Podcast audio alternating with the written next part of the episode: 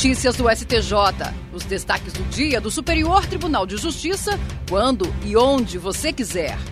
Olá, esse é o boletim com alguns destaques do STJ. A terceira turma do Superior Tribunal de Justiça decidiu que a instituição financeira responde pelo vazamento de dados pessoais sigilosos do consumidor relativos a operações e serviços bancários obtidos por criminosos para a prática de fraudes como golpe do boleto. No caso analisado, a cliente encaminhou e-mail para o banco solicitando informações sobre como quitar parcelas de um contrato de financiamento. Dias depois, ela foi contatada pelo WhatsApp por uma suposta funcionária da instituição e recebeu um boleto no valor de cerca de 19 mil reais. A cliente pagou o boleto, mas depois descobriu que o documento havia sido emitido por criminosos.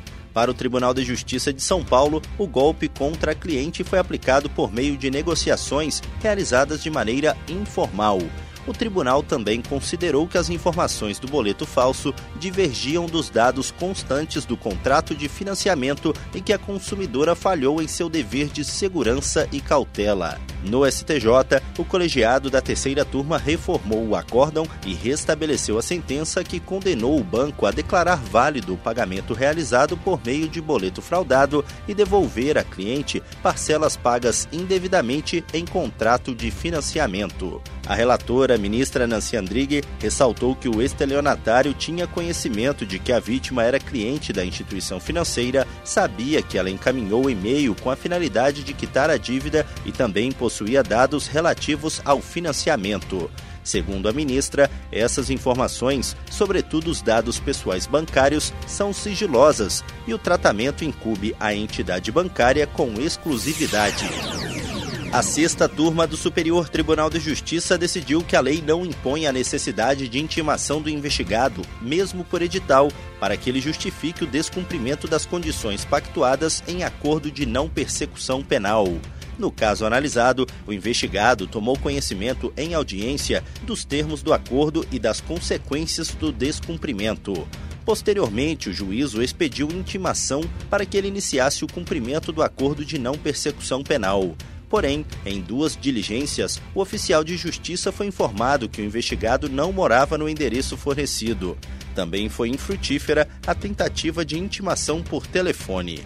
Em razão disso, a defesa pediu que fosse feita a intimação por edital, mas o Tribunal de Justiça de Goiás negou. Em habeas corpus dirigido ao STJ, a defesa alegou que a intimação por edital seria válida e que não foram esgotados os meios de localização do investigado.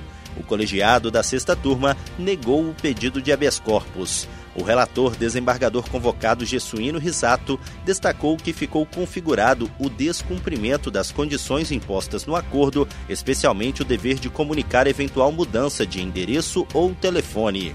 O magistrado lembrou que o descumprimento resulta na revogação do benefício, devendo o Ministério Público comunicar a situação ao juízo para fins de rescisão do acordo e oferecimento da denúncia.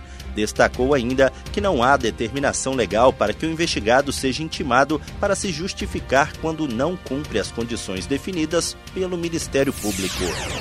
A Comissão de Constituição, Justiça e Cidadania do Senado Federal marcou para esta quarta-feira, dia 25 de outubro, a partir das 9 horas da manhã, as sabatinas dos três indicados para as vagas de ministro do Superior Tribunal de Justiça a advogada Daniela Teixeira e os desembargadores José Afrânio Vilela e Teodoro Silva Santos foram indicados pelo presidente Luiz Inácio Lula da Silva. Daniela Teixeira fazia parte da lista tríplice formada pelo Pleno do STJ a partir de uma lista com seis nomes apresentada pela Ordem dos Advogados do Brasil. A vaga decorre da aposentadoria do ministro Félix Fischer em 2022. Já os desembargadores José Afrânio Vilela, do Tribunal de Justiça de Minas Gerais, e Teodoro Silva Santos, do Tribunal de Justiça do Ceará, foram escolhidos em uma lista de quatro nomes também formada pelo Pleno do STJ.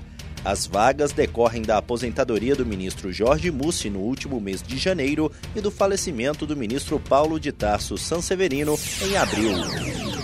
E esse foi o STJ Notícias de hoje. Se quiser ouvir mais, acesse o Spotify ou o SoundCloud do STJ. Tchau, tchau. Notícias do STJ, uma produção da Secretaria de Comunicação Social do Superior Tribunal de Justiça.